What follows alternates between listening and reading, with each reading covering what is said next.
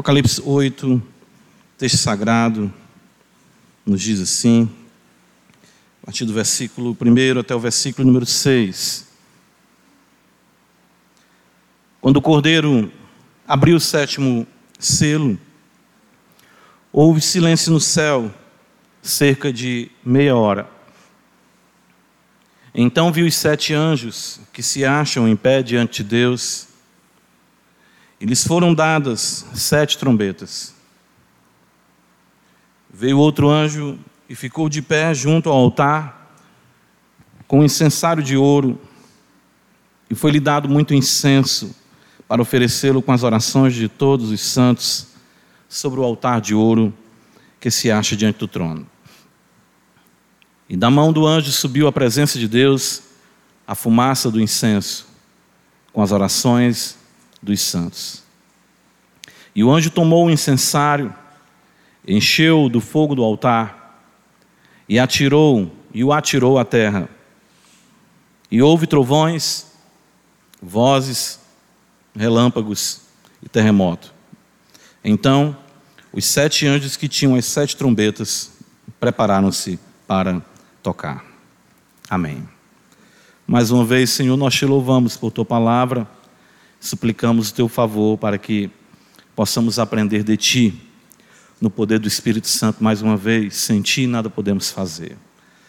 Ó Deus bendito, tu és poderoso para fazer infinitamente mais, além do que nós pedimos ou pensamos. Sei que tu já tens nos abençoado, como tu és bondoso suplicamos que nossas mentes e corações sejam tomados pela bendita verdade, cativados por Ti, pela Tua palavra.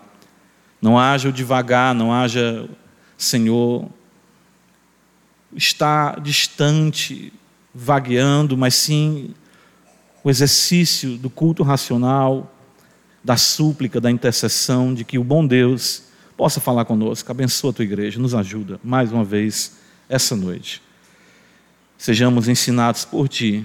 É promessa Tua, nós assim o cremos. E por isso suplicamos o Teu favor, Mestre bendito. Pai, em nome do Teu Filho, assim nós oramos. Amém.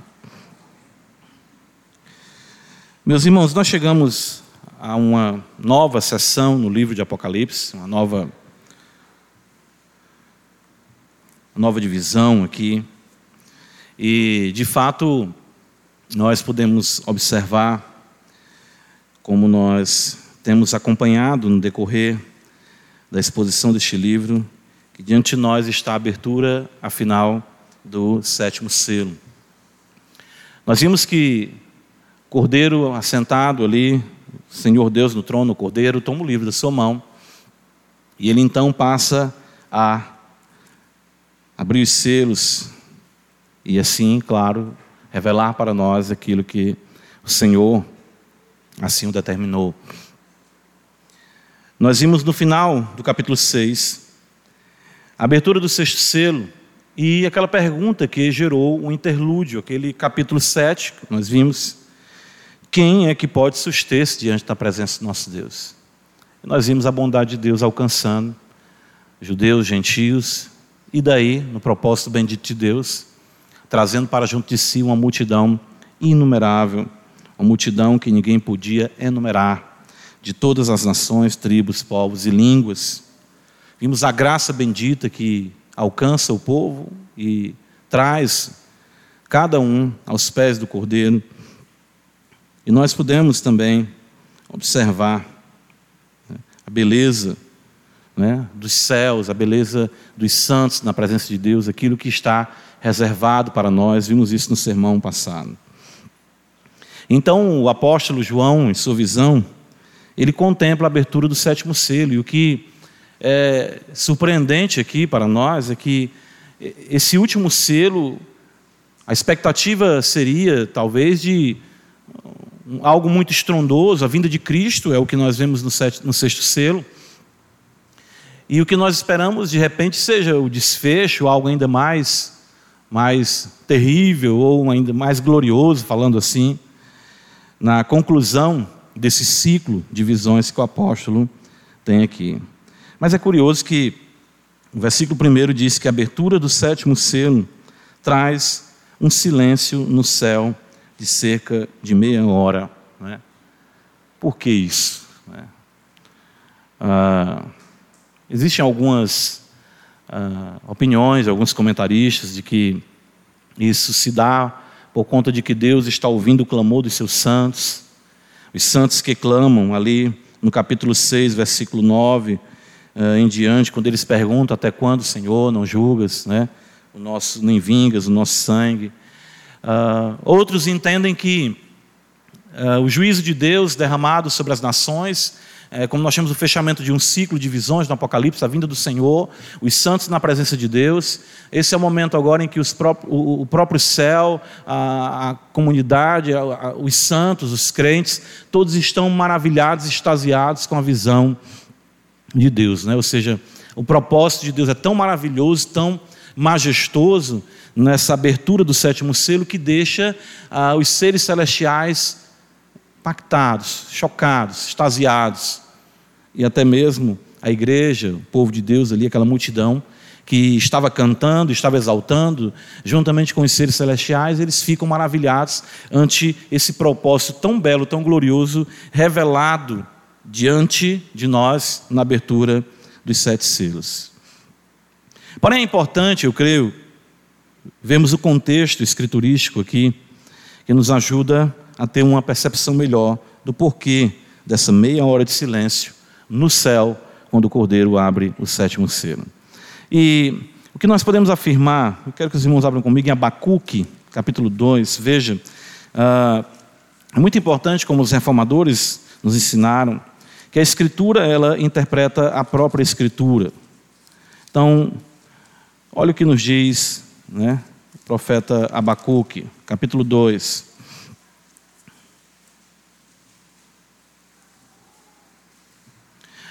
Lembra que o contexto de Abacuque é que o Senhor, ele julgará Judá com a Babilônia, trazendo os babilônios. E depois disso, o Senhor haverá de julgar os babilônios também. Isso deixa Abacuque extasiado com o modus operandi do nosso Deus. Senhor, tu vais julgar uma nação pecadora com a nação mais pecadora do que essa. E aí o Senhor fala para Abacuque que o meu justo viverá pela fé, ou seja, aquele que crê, que confia em, aquele que me conhece confia em mim guarda a, a sua fé, confiando que o Senhor está no controle de tudo. Então Abacuque diz no versículo 20 do capítulo 2: O Senhor, porém, está no seu santo templo, cale-se diante dele toda a terra. E na sequência do capítulo 3, em um salmo, em uma oração, Abacuque vai discorrer sobre o juízo de Deus. Como Deus vem poderosamente, gloriosamente tomar vingança sobre os seus inimigos e libertar o seu povo da opressão, da impiedade. Ou seja, o que nós vemos aqui é que o juízo e o terrível juízo, a intensificação da ira do Senhor é precedida por um momento de silêncio. É esse momento em que céus e terra são conclamados a ficarem calados ante a majestade da glória de Deus que está prestes a se manifestar sobre todos os homens. Livro do profeta Sofonias, capítulo 1, vizinho a Abacuque.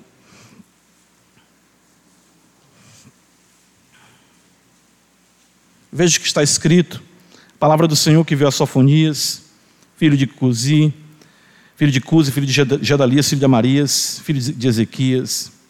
Veja, de fato, versículo 2: Consumirei todas as coisas sobre a face da terra, diz o Senhor. Consumirei os homens e os animais, consumirei as aves dos céus e os peixes do mar, e as ofensas com os perversos, e exterminarei os homens de sobre a face da terra, diz o Senhor. Estenderei a mão contra Judá e contra todos os habitantes de Jerusalém. Exterminarei deste lugar o resto de Baal, o nome dos ministradores dos ídolos e seus sacerdotes, os que sobre os eirados adoram o exército do céu. E os que adoram ao Senhor juram por Ele também por Milcom.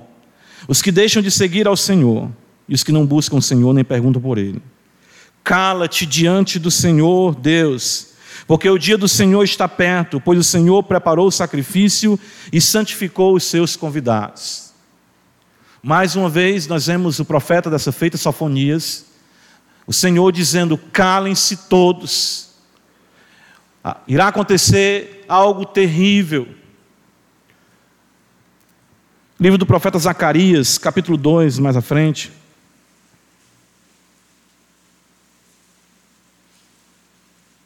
Versículo número 13. O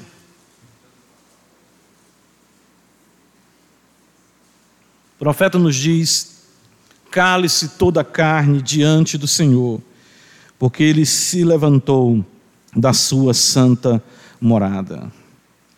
O que nós observamos na abertura do sétimo selo é o desencadear do juízo de Deus de forma mais intensa, pelo que serão as sete trombetas, as quais nós veremos posteriormente em outros sermões. Trombetas que trazem o juízo de Deus de forma mais intensa sobre os filhos dos homens. Nós vimos que os selos mostram perseguições, fatos que acontecem que seguem a vinda do Senhor. E nós vamos observar que os selos levam as trombetas e as trombetas levam as taças dos flagelos. E a intensificação do juízo, a ira de Deus, será mais notória, será mais perceptível, mais terrível sobre a humanidade. Isso então demanda dos céus e da terra, demanda de nós como igreja parar, o refletir, o silêncio, a meditação, quando as Escrituras nos chamam ao silêncio, quando as Escrituras nos chamam a, a ficarmos calados e quietos, é para que contemplemos a majestade de Deus, a justiça de Deus e consideremos a necessidade de Deus em nossos corações. Nós muitas vezes, pelo corre-corre da vida, pelos assuntos que, que nos tomam, pelas urgências da vida, nós não paramos, não meditamos, e nós nos deixamos levar pelos afazeres e até mesmo os pecados que nos cegam, e nós precisamos entender que é no silêncio, no silêncio do quarto, onde nós podemos ouvir de forma muito intensa a voz de Deus clamando em nossos corações. A igreja aqui lembra que nós estamos. Uh, recebendo uma revelação dirigida às sete igrejas da Ásia. E essas igrejas elas estão é, compreendendo, conforme a revelação do Senhor Jesus, os propósitos de Deus ou o propósito de Deus. A igreja precisava saber como se portar, como vivenciar a sua fé em meio a tanta oposição. Salmo 46, os irmãos conhecem bem, um salmo recorrente em que os, nós, como cristãos, entendemos o socorro do Senhor Deus. Salmo que afirma que Deus é o nosso refúgio. Mas veja como ah, está escrito no versículo 6: bramam nações, reinos se abalam, ele faz ouvir a sua voz e a terra se dissolve. O Senhor dos exércitos está conosco, Deus de Jacó é o nosso refúgio. Vinde e contemplai as obras do Senhor, que assolações efetuou na terra. Ele põe termo à guerra até os confins do mundo, quebra o arco, despedaça a lança, queima os carros no fogo. Todas essas revoluções na terra, juízos de Deus, demandam a quietude do seu povo, por isso que ele diz: Aquietai-vos e sabei que eu sou Deus, sou exaltado entre as nações, sou exaltado na terra. Esse silêncio é didático, ele é pedagógico. O Senhor quer nos ensinar que o, a, a, própria perfeição no céu contempla, para, se detém ante a majestade do Senhor, ante a grandiosidade do seu propósito, um juízo iminente, e nós, como igreja do Senhor, também precisamos parar, precisamos nos deter, precisamos nos calar, precisamos considerar a voz de Deus, o poder de Deus, a graça de Deus precisamos pensar biblicamente e para isso precisamos fazer calar tudo em nós à nossa volta, nos voltarmos para as Escrituras e dizermos: Fala, Senhor, queremos ter a nossa mente moldada por Ti, queremos Te adorar, nos devotar a Ti, ouvir a Tua voz e aprender com esse bendito silêncio aos Teus pés. Isso é muito importante para nós como igreja. Eu creio que um dos grandes problemas para muitos cristãos é a ausência, né, nem que seja de meia hora de silêncio, calados, o profeta Jeremias fala até isso, né? É bom para o jovem suportar o jugo da sua mocidade, aguardar em silêncio a salvação do Senhor. Nós muitas vezes queremos que as soluções apareçam para nós, nós dando ciência dos nossos problemas para um, para outro, ou comunicando para as pessoas o que está nos acontecendo. Nós não damos margem para que o poder de Deus se manifeste no silêncio. Nós ficamos muitas vezes atordoados, desesperados, e achamos que Deus não está conosco, que o socorro de Deus não vai nos alcançar. Quando nós observamos aqui que o silêncio faz com que os céus contemplem a majestade do Senhor, entendam o seu propósito e vejam o seu agir no livramento do seu povo e na condução da história. Nós precisamos disso, irmãos. Nós precisamos nos aquietar. Precisamos considerar, nós, nós somos muito céleres ah, ah na tomada das notícias, das informações, nós somos muito ah, atoleimados, né? Esse silêncio no céu é muito importante aqui para a igreja, para nós, as igrejas naquela época, considerarem o que Deus estava fazendo. Parem. O sétimo selo traz isso: reverência, solenidade, sujeição, submissão, postura cristã. Os céus se calam, a terra se cala, Interessante como você pode observar isso, olha, Eclesiastes, sabe comigo a Escritura, como é, é, é algo recorrente esse ensino. Eclesiastes, deixa eu ver aqui a referência para dizer para os irmãos. Capítulo 5.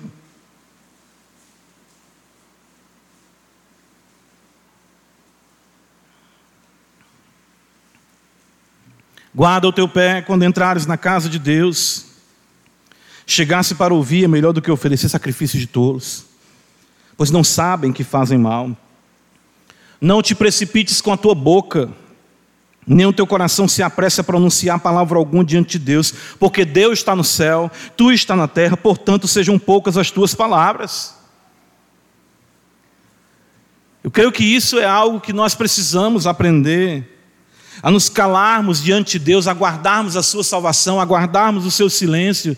Sabemos que, embora as mazelas desse mundo se intensifiquem, se intensificam pelo seu propósito, embora crentes morram injustamente, como é o caso dos mártires no quinto selo, e a igreja seja perseguida, e a escassez, a fome, a carestia, a inflação, como nós temos visto, possa se intensificar como sinais que seguem a vinda de Cristo já há dois mil anos. Nós devemos confiar no Senhor que a graça nos alcançou, nos maravilharmos diante do seu plano, nos calarmos, reverenciarmos o seu poder, a sua majestade e dizermos ao Senhor: Age, Senhor, como tu queres e me ajuda a confiar na salvação e no propósito estabelecido por ti. Veja, um livro como esse de Apocalipse é um livro tão prático e muitas vezes coberto de tantas invenções ou especulações ou teologar de muitas pessoas que tentam descobrir, como nós costumamos dizer, cabeça em chifre, é, chifre em cabeça de cavalo, uh, uh, tentando criar um quebra-cabeça, um mosaico de interpretações futuristas, muitas vezes não, não veem a beleza de que nesse momento em que a solenidade é demandada dos céus e da terra, o Senhor conclama o seu povo à oração. Se existe algo importante aqui nesse momento, nesse contexto de selos e de trombetas, finda os sete selos, ou seja, o sétimo selo vai dar princípio à primeira trombeta, e antes que essa trombeta seja tocada, o Senhor apresenta a importância dos crentes pararem, a importância dos crentes reverenciarem e a importância dos crentes orarem. Veja o versículo 2. Então vi os sete anjos que se acham em pé diante de Deus e lhes foram dadas sete trombetas. Pense nessa cena, claro, essa, esse símbolo aqui importante. Anjos com sete trombetas que estão parados. Esses anjos não tocam essas trombetas até que algo aconteça. E o versículo 3 nos diz que veio outro anjo, ficou de pé junto ao altar com um incensário de ouro, e foi-lhe dado muita, muito incenso para oferecê-lo com as orações de todos os santos sobre o altar de ouro que se acha diante do trono. Veja a importância da oração aqui. Que coisa impressionante. Você está lendo o Apocalipse, um livro que você diz, ah, meu Deus, eu, eu tenho medo, tem muita figura, não tem, acho muita coisa interessante ou pertinente à igreja. O livro do Apocalipse conclama a igreja a invocar aquele que tem o controle da história em suas mãos. A oração. Não são apenas uma, não é apenas uma oração ou outra, mas sim todas as orações de todos os santos. Os irmãos percebem a riqueza do que está sendo dito aqui para nós? Desde os santos do Antigo Testamento, considerando Adão até os dias de hoje, todas as orações de todos os santos estão diante de Deus. O pedido, os anelos, os desejos dos crentes de viverem para o Senhor, de verem o seu reino se manifestar, se avultam diante do trono de Deus. Isso é consolador para nós e um incentivo para orarmos, em sabermos que as nossas orações não ficam nesse teto, mas o seu clamor, por mais ínfimo que seja, alcança a glória da majestade nas alturas. Veja, o texto nos diz. E ele ficou o anjo de pé junto ao altar com um incensário de ouro e foi-lhe dado muito incenso para oferecer com as orações de todos os santos sobre o altar de ouro que se acha diante do trono. E as orações aqui são importantes. Por que, que essas orações são mencionadas nesse momento do Apocalipse? Aliás, lembra que um pouco mais atrás, volta comigo, Apocalipse capítulo 5. O texto nos diz no versículo 7, veja.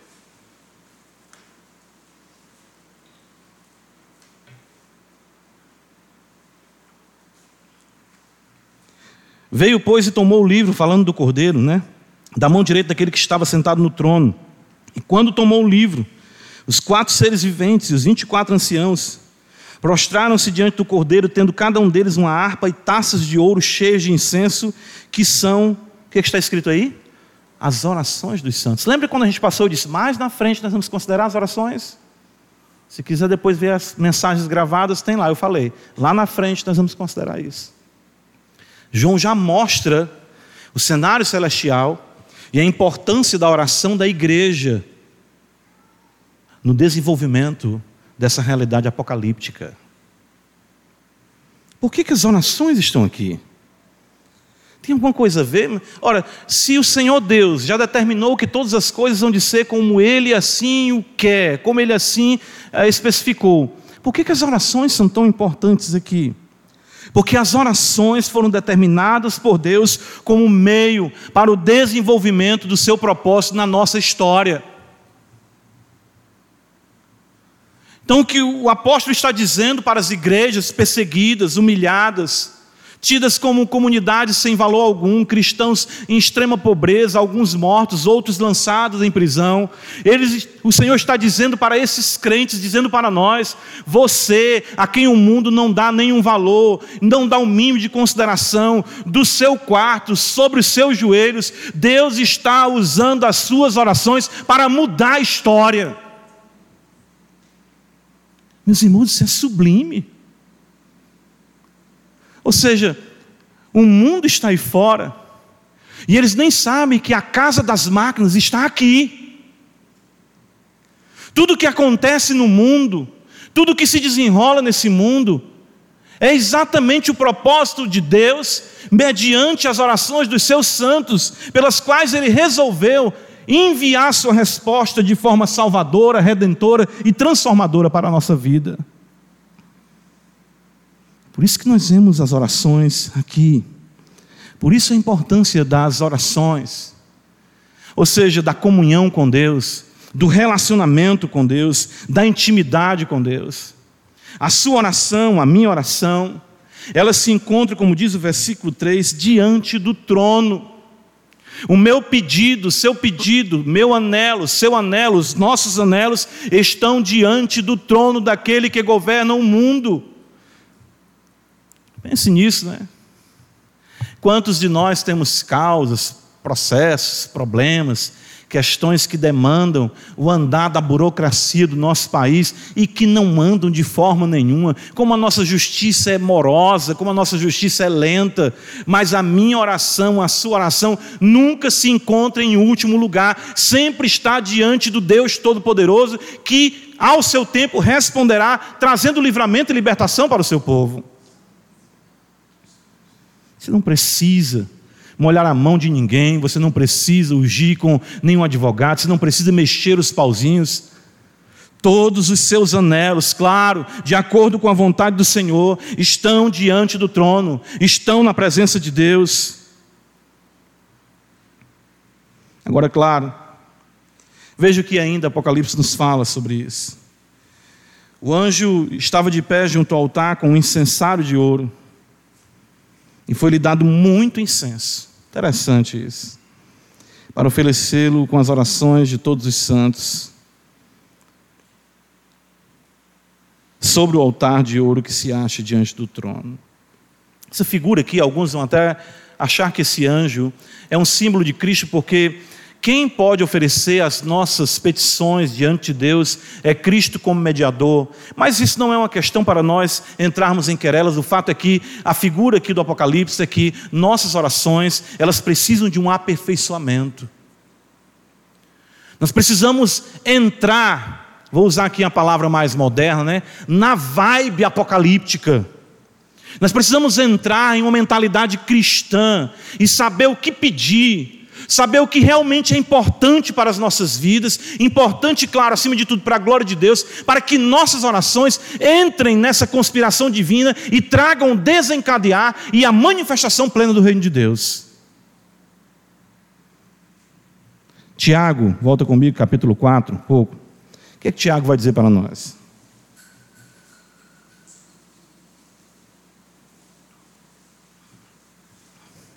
De onde procedem guerras e contendas que há entre vós. Por que, que as coisas são tão belicosas na sua existência? De onde senão dos prazeres que militam na vossa carne? Tudo é por conta do prazer, do deleite, não é? Cobiçais e nada tendes, matais, invejais e nada podeis obter, viveis a lutar e a fazer guerras, nada tendes porque não pedis. A vida de vocês é uma constante luta, uma constante busca pela realização dos vossos desejos, seja isso na vida conjugal, paternal, maternal, profissional, educacional, ah, enfim.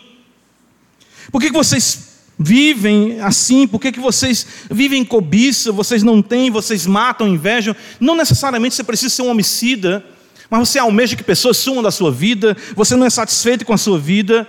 Mas por que tudo isso? Porque nós não oramos, nós não entramos em sintonia com o trono de Deus, naquele silêncio glorioso em que nossas paixões são reveladas, são mortificadas e a vontade de Deus prevalece sobre o nosso coração.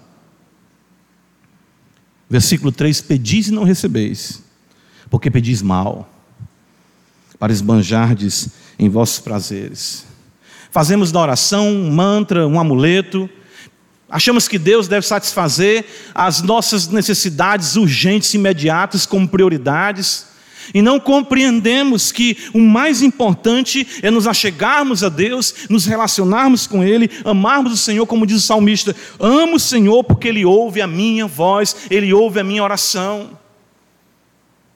As igrejas são conclamadas aqui em um mundo que se dissolve, um mundo que desmorona, a viverem na quietude dos seus quartos, confiando que aquele que rege o cosmo conversa com você, controla a sua vida e lhe levará a bom termo.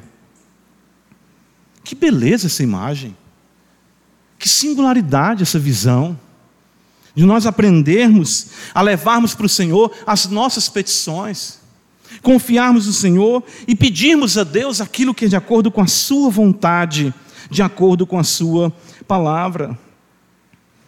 Então nós vemos que as nossas orações são maculadas por desejos egoístas. Nós não conseguimos, irmãos, entrar na percepção de que nós estamos em uma batalha cósmica John Bunyan no Peregrino nos transmite isso, que cristão quando veste a armadura uma vez, ele não atira até que, ele não se despe dela até que atravesse o rio da, o rio da morte e adentre na cidade celestial. Quando nós entendemos isso, onde nós estamos, quando nós entendemos contra quem nós lutamos, quando nós entendemos o inimigo dentro de nós, quando nós entendemos o Deus ao nosso favor, quando nós compreendemos a oração por todos os santos, a súplica e a oração, essa arma poderosa, nós vamos entender como o Senhor poderosamente nos utiliza em sintonia com a Sua vontade para o avanço do reino de Deus. Nós ficamos é, é, é, brincando, como dizia C.S. Lewis, com bolos de, de, de lama, feitos com areia, lama, enquanto o Senhor quer nos levar a desfrutar de tanta beleza, em comunhão com Ele. Veja, o aperfeiçoamento das nossas orações em Cristo Jesus, Hebreus capítulo 7, o autor sagrado nos diz assim: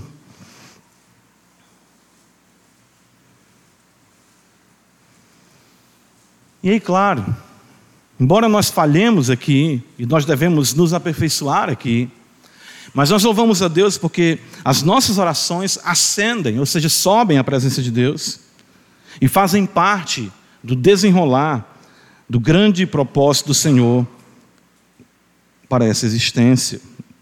Hebreus 7, versículo 25 está escrito: por isso também pode salvar totalmente os que por ele se chegam a Deus, vivendo sempre para interceder por eles. É essa a figura do incenso, é essa a figura do mediador, sacerdote. No Antigo Testamento ele ia até o altar, tirava a brasa viva ali do altar, e levava até diante do Santo dos Santos, no altar de ouro, e lançava incenso sobre aquela brasa, e a, a, a nuvem né, que criava aquele incenso, aquele perfume, era o símbolo das orações, enquanto ele mesmo intercedia pela nação de Israel. E aqui o nosso Senhor, ele ouve as nossas petições, muitas delas tortas e erradas, ou com motivações ou expectativas equivocadas, e ele coloca muito incenso ele aperfeiçoa muito e as apresenta diante do Pai, trazendo aquilo que é necessário para as nossas vidas, para a nossa transformação. Esse é um ministério do Senhor que muitas vezes é ignorado por nós. Os puritanos falavam muito da beleza da intercessão de Cristo nos céus pelos seus santos. Romanos capítulo 8, veja, está escrito. Romanos capítulo 8, versículo 34, quando Paulo diz: Romanos 8, 34. Quem os condenará? É Cristo Jesus quem morreu, ou antes quem ressuscitou, o qual está à direita de Deus e também intercede por nós.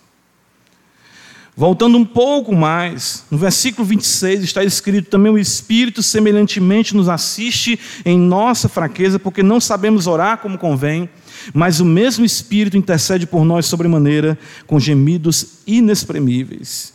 E aquele que sonda os corações sabe qual é a mente do Espírito, porque segundo a vontade de Deus é que ele intercede pelos santos. Então veja, as orações, vejam o aperfeiçoamento das orações.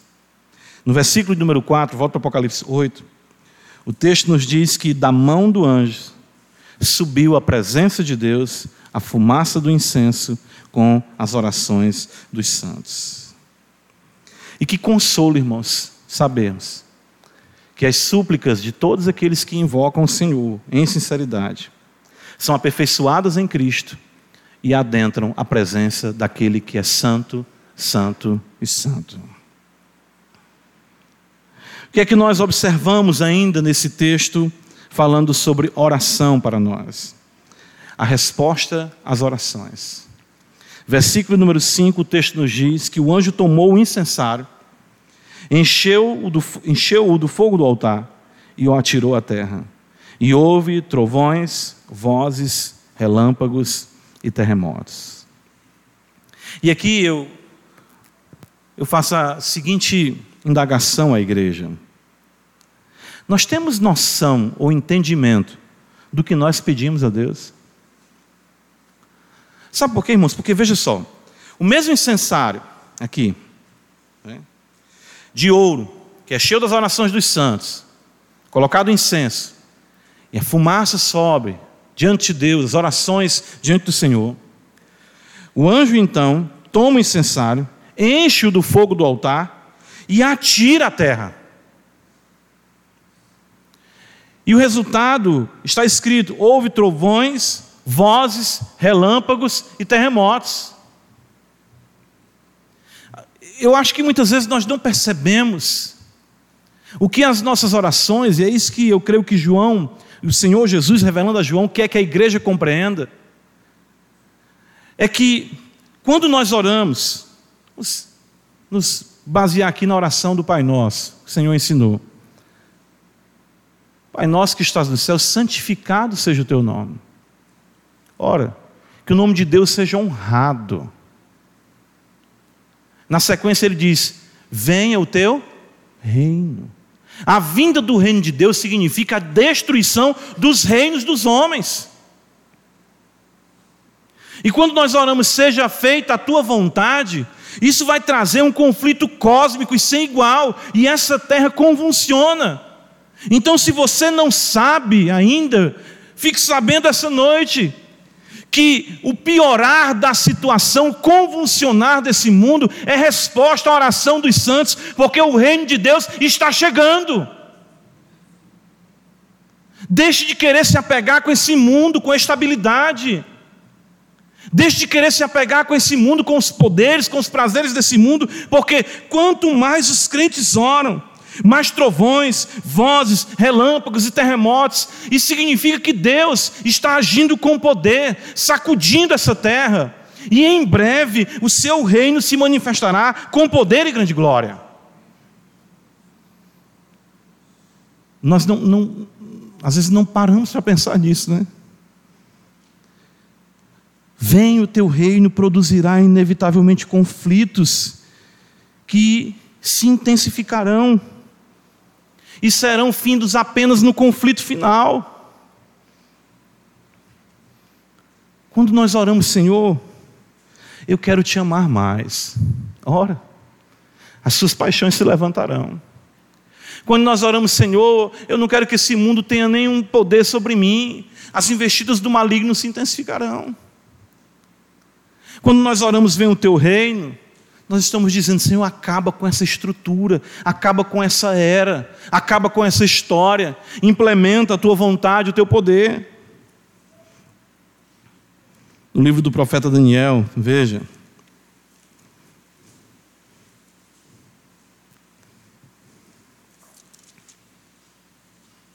Capítulo 2.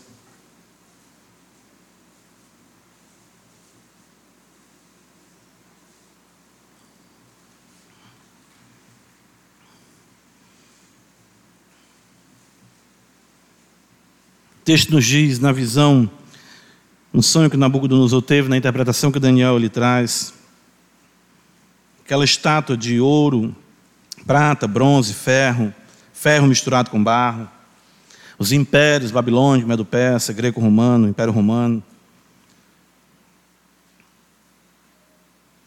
O texto nos diz no versículo 44, mas nos dias desses reis, o Deus do céu, suscitará um reino que não será jamais destruído. Este reino não passará a outro povo, esmiuçará e consumirá todos estes reinos. Os irmãos entendem?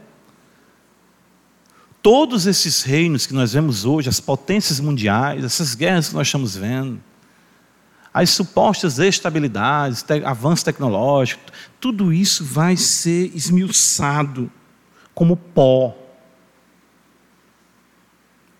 Mas ele mesmo, ou seja, este reino subsistirá para sempre. Como viste que do monte foi cortada uma pedra sem auxílio de mãos, e ela esmiuçou o ferro, o bronze, o barro, a prata e o ouro. O grande Deus fez saber ao rei o que há de ser futuramente. Certo é o sonho e fiel a sua interpretação. Agora vejam como isso se dá. Como que o avanço do reino de Deus se dá? Como que as coisas mudam em nossa vida? Por revoluções, por protestos, por revoltas armadas.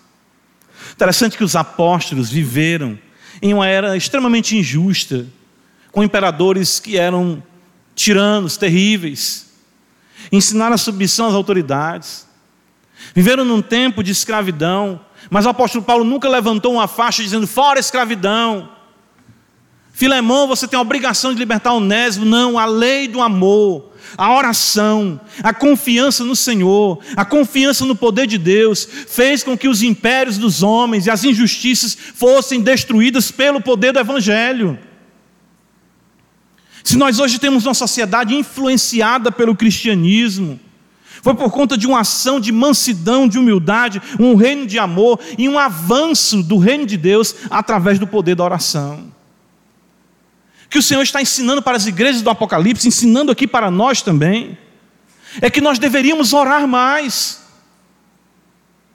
Que em vez de estarmos desesperados, em vez de estarmos buscando refúgio no homem, em vez de estarmos confiando na estabilidade econômica do país, seja dele qual for, na política, nós deveríamos entender que os céus dominam e que as nossas orações feitas em sintonia com a vontade de Deus serão atendidas, serão respondidas, e as engrenagens da história se moverão, e o reino avançará, e Cristo voltará, e nós veremos um novo céu, uma nova terra onde habita a justiça. As armas, como diz o apóstolo Paulo em 2 Coríntios, capítulo 10, da nossa milícia não são carnais, são poderosas em Deus para a destruição de fortalezas, de sofismas. Nós, como crentes, esquecemos do poder da oração. Não é que a oração mude a Deus, não é que a oração mude o propósito de Deus, mas é porque Deus estabeleceu que mudanças que propósitos, que situações, que circunstâncias, que o avanço do reino fosse através da oração dos seus santos. Assim como o Senhor escolheu seus eleitos desde toda a eternidade, e poderia simplesmente estalar os dedos e trazer todos os crentes para si de uma vez só, mas assim ele não fez, estabelecendo a pregação, para que seja por meio do ouvir a palavra que eles creiam e se voltem para Cristo. Da mesma forma, instrumento para o avanço do reino em nossa santificação na tranquilidade do nosso coração, na manifestação do reino de Deus, é uma vida de oração. Apocalipse nos ensina isso. E aí eu pergunto para os irmãos: vocês sabiam da importância da sua oração no desenvolvimento do projeto do reino de Deus? O que, Jesus ensina os discípulos, né? vós orareis assim: venha o teu reino. Porque Jesus sabia, porque ele decretou na eternidade que o reino viria através da oração. Nós temos orado, irmãos. Nós temos levado a Deus nossas súplicas ou temos levado as nossas necessidades aos homens? Não tem coisa mais triste quando um homem ou uma mulher não confia no poder de Deus e fica buscando o favor dos homens. Isso é muito feio. A, a pessoa não espera Deus agir ela fica buscando em um ou outro da ciência dos seus problemas, para que os seus problemas sejam sanados pelos homens, quando a confiança do crente deve estar unicamente em Deus. Não confieis em homens que são mortais e voltam ao pó. Devemos confiar naquele que fez os céus e a terra e pode mudar nossa vida, não abrir e fechar de olhos. As maiores vitórias na minha vida, as maiores transformações no meu ser, as maiores graças que eu contemplei foi de olhos fechados e pés rendidos e mãos postas. É isso que o texto quer ensinar para nós. O mundo está convulsionando, as nações estão se mexendo, estão, estão se dissolvendo. Os problemas estão nos acometendo, a caristia, dificuldade financeira, doenças, pragas, pandemias, etc. E o que vocês estão fazendo? Ore, diga meu povo que ore, que clame, que eu ouvirei do céu e sararei a vossa terra. Nós temos que orar, irmãos. Nós veremos o poder de Deus se nós orarmos. Nós veremos a graça de Deus na nossa vida se nós invocarmos o Senhor. Não são estratégias, não são jogadas. A pior coisa que tem, eu me sinto muito triste quando eu uso a malícia. Eu sou malicioso, como todos nós somos. Minha esposa ela sempre diz uma coisa quando eu me inclino a vacilar nessas questões. E ela diz assim para mim: está usando a estratégia do copeiro, né? De José com copeiro, né? José, os irmãos sabem, ele passa aquele tempo todo ali, injustamente, sofre tudo aquilo. José é um homem de Deus, mas ele fraqueja também, né? Ele interpreta o sonho do padeiro e do copeiro. Padeiro, então, é, é morto, o copeiro é restituído a sua função. Aí ele diz para o copeiro: Ei, me ajude. Tiver lá, lembre de mim, né? Aí a Bíblia diz que Deus fez o copeiro esquecer dele. Porque nessa hora não era para o copeiro ajudar José, era para José ainda confiar em Deus que o tempo certo de Deus levantar José ainda haveria de chegar. Vamos deixar de buscar o jeitinho, a força e o apoio do copeiro. Vamos esperar que Deus nos tire das masmorras das nossas aflições e nos exalte e manifeste o seu reino com poder em nossas vidas. Toda vez que eu fui pelo jeitinho, eu lembro do pastor Cleito quando ele disse: toda vez que eu fui pela cavadinha, eu fui envergonhado pelo Senhor. Mas todas as vezes que eu me aquietei e disse: Senhor, ouve a nossa voz, abençoa a tua igreja, nos ajuda. Aí eu vi o poder e a graça de Deus se manifestar nas nossas vidas, na minha vida, e eu sei também na vida dos irmãos. Irmãos, entendam as circunstâncias mais complexas em nossas vidas são os momentos em que Deus quer nos ensinar a confiarmos nele. As igrejas estavam passando dificuldades as mais terríveis aqui.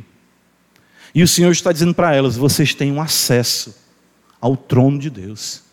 As orações de vocês são recebidas pelo próprio Cristo. As orações de vocês são aperfeiçoadas pelo próprio Cristo. E o reino de Deus avança através das orações que o Espírito de Deus concede a vocês. O que vocês estão esperando para clamar? O que vocês estão esperando para orar? E diante da iminência, da intensificação das mazelas desse mundo, que perceba, versículo 6 está escrito: Então, os sete anjos que tinham as sete trombetas prepararam-se para tocar. Ou seja, o desencadear do juízo se intensificará. Apocalipse aqui nos revela que as coisas desse mundo piorarão. Nós iremos ver isso a partir do próximo sermão. As trombetas, a primeira, a segunda, a terceira, a quarta trombeta aqui no capítulo 8. E nós iremos ver como a tendência desse mundo é ir cada vez mais de mal a pior.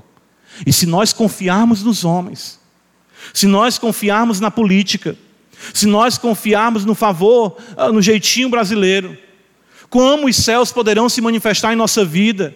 Como os céus poderão ser aquele local de acesso em que receberemos o poder e a graça de Deus? Mas se nós confiarmos no Senhor, as pragas cairão, o mundo ruirá, mas a igreja permanecerá de pé diante do Cordeiro. É isso que o Apocalipse nos ensina. É isso que a mensagem de João aqui no capítulo 8 nos ensina. A importância de uma vida de oração e de comunhão com o Senhor nosso Deus. Que o espírito de súplica se aproprie de nossa igreja e que nós possamos ser conhecidos como mulheres e homens de oração para a glória do nosso Deus. Amém.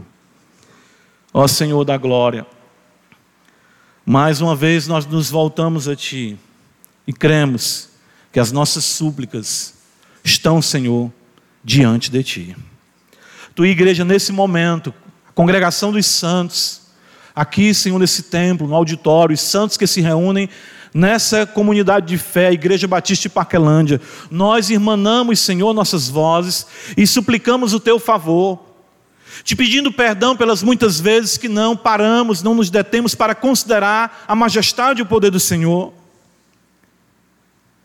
E às vezes que negligenciamos o poder de uma vida de oração, de comunhão contigo. Ajuda-nos, Senhor, a te invocar mais. Ajuda-nos a termos mais comunhão contigo. E a sabermos que o desenrolar dessa história, o Senhor estabeleceu que fosse através da súplica dos teus santos.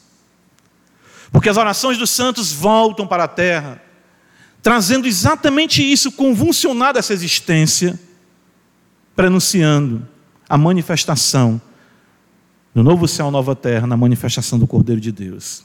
Por isso nós oramos essa noite mais uma vez venha o teu reino com poder. E ajuda-nos a confiar em Ti, não nos homens. Ajuda-nos a confiar em Ti, não na malícia. Ajuda-nos a confiar em Ti, não na barganha. Mas sabemos que o nosso Deus é o Deus que supre todas as nossas necessidades. Em Cristo Jesus, Pai. Nós assim te oramos. Amém.